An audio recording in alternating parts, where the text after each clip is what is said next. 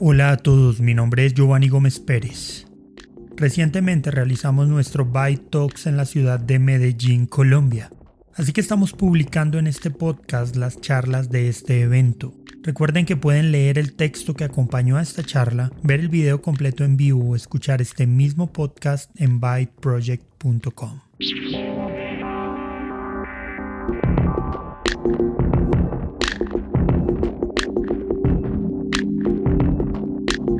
Todos los cristianos hemos leído pasajes de las escrituras en los que parece haber una lucha entre un ser humano y el propio Dios. Sin embargo, tal vez nunca te has planteado que esas pugnas muestran ironía. Nicolás Osorio sirve como pastor en la Iglesia Bautista Renacer en Bogotá, Colombia, junto a su esposa Juanita y sus hijos Jacobo y Tomás. Obtuvo un grado de licenciatura en estudios bíblicos en el Moody Bible Institute y está actualmente cursando una maestría en divinidades en The Southern Baptist Theological Seminary. También sirve como director asistente de las iniciativas en español para Charles Simeon Trust. En su charla, Nicolás Osorio nos muestra el camino para poder encontrar la gloria de Dios a través de las diferentes ironías que podemos encontrar en la Biblia. A continuación, la charla de Nicolás titulada La ironía de Dios, la gloria de Dios.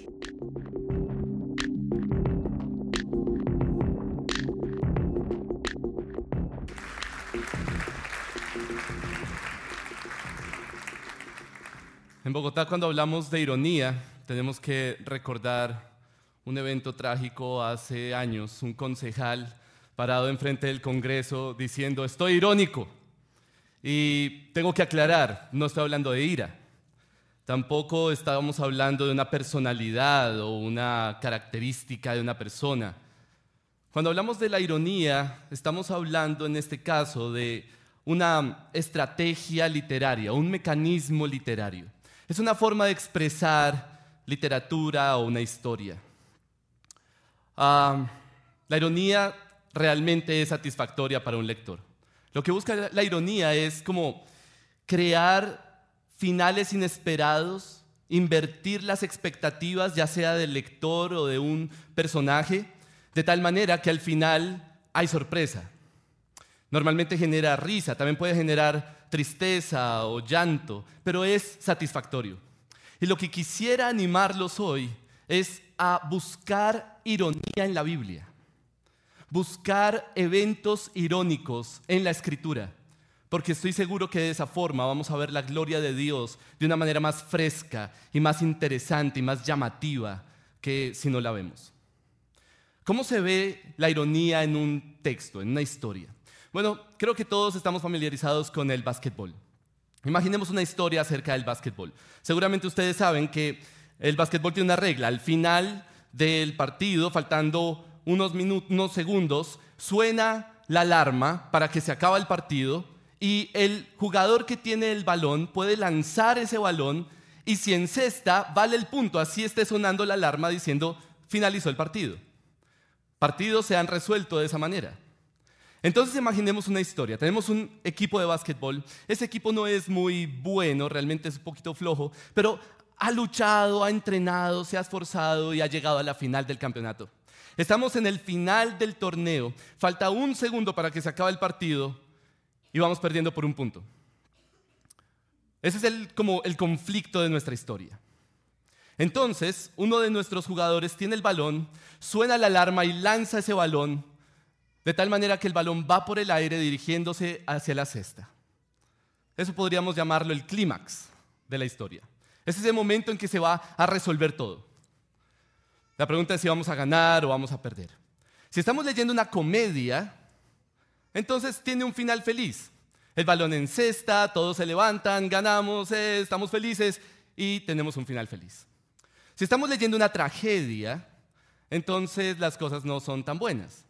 El balón choca en el aro, sale volando y hay tristeza, perdimos, hay llanto, los jugadores tristes, frustrados, pero hay reflexiones que hacer, hay ah, lecciones que aprender y ese es el mensaje de nuestra historia. Ahora supongamos que estamos leyendo una comedia irónica. Si en ese caso tenemos que incluir algunos elementos que no teníamos antes. Porque no es simplemente decir ganamos. No, tenemos que incluir algunos elementos. Entonces, falta un segundo para que se acabe el partido. Suena la alarma, uno de nuestros jugadores tiene el balón, pero resulta que el que tiene el balón es el peor jugador que tenemos en el equipo. Mejor dicho, es el peor jugador del torneo. Es un tronco.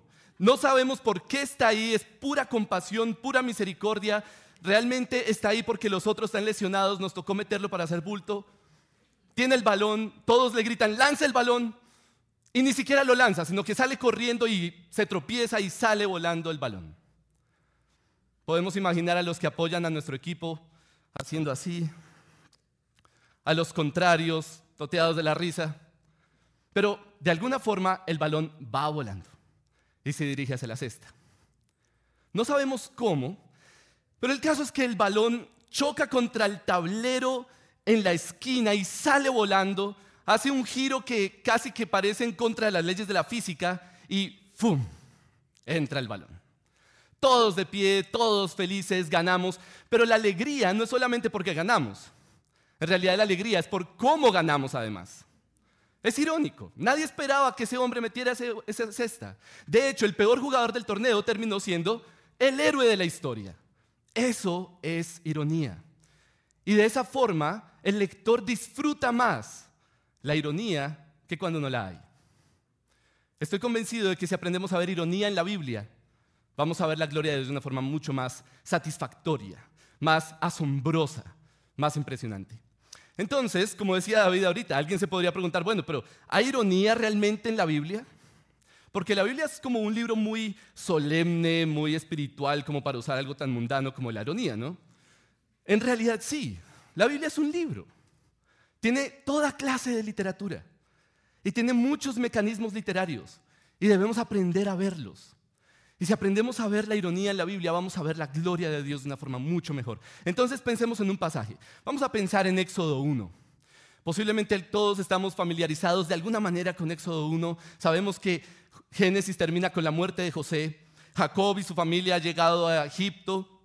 Se establecieron allí en Egipto 70 personas han pasado cientos de años y ahora Israel es un pueblo numeroso. Los que han leído Éxodo 1 tal vez pueden recordar que ah, Faraón lo que hace es esclavizar a Israel. Eso está en películas y todo, así que seguramente todos lo saben. Faraón esclavizó a Israel, los puso a construir y después aparece Moisés. Básicamente es la idea general del texto. Pero ahora analicemos la ironía. El texto comienza con una frase supremamente interesante en el versículo 7. Pero los hijos de Israel fueron fecundos y se multiplicaron, aumentaron mucho y se hicieron poderosos en gran manera. Eso es interesante. Se hicieron poderosos en gran manera y se llenó la tierra de ellos. Realmente los israelitas eran más que simplemente que tenían muchos hijos. Parece que era un pueblo fuerte y poderoso. Entonces a Faraón le da miedo y dice, bueno, procedamos astutamente, así dice la versión que yo leo normalmente, procedamos astutamente, hagamos un plan para evitar que ellos se multipliquen.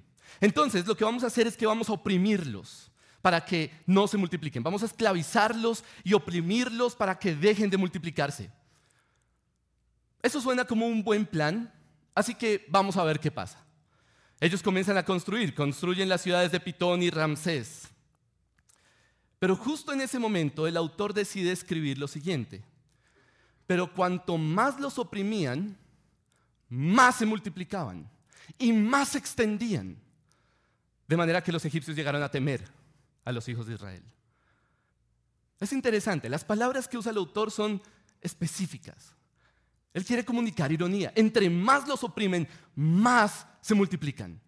El pobre faraón no sabe qué hacer. Podemos imaginarnos a Dios con una risita burlona detrás de faraón diciendo, no vas a poder vencerme.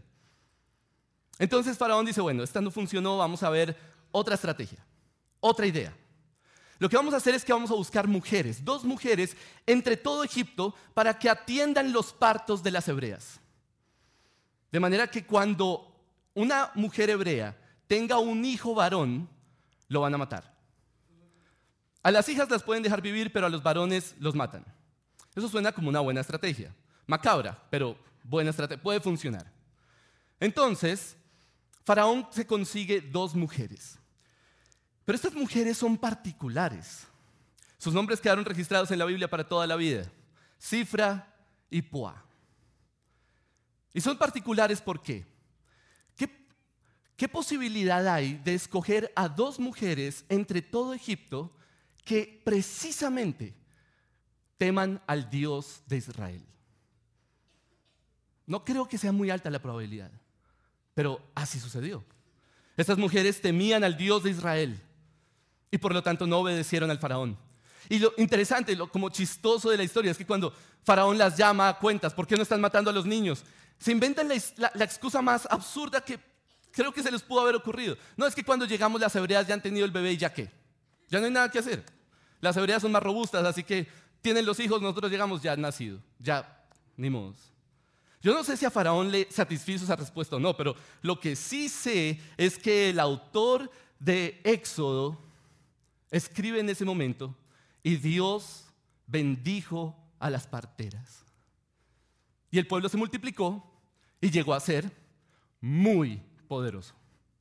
Es interesante porque parece que a Faraón las mujeres no, no, son un riesgo. Para él las mujeres no representan un riesgo. Matemos a los hombres, pero las mujeres las podemos dejar vivas. Sin embargo, son mujeres las que están obstaculizando su plan. Ironía. Finalmente, a Faraón se le ocurre la última estrategia. Estamos en el clímax del desespero de Faraón, como el balón volando hacia el aro.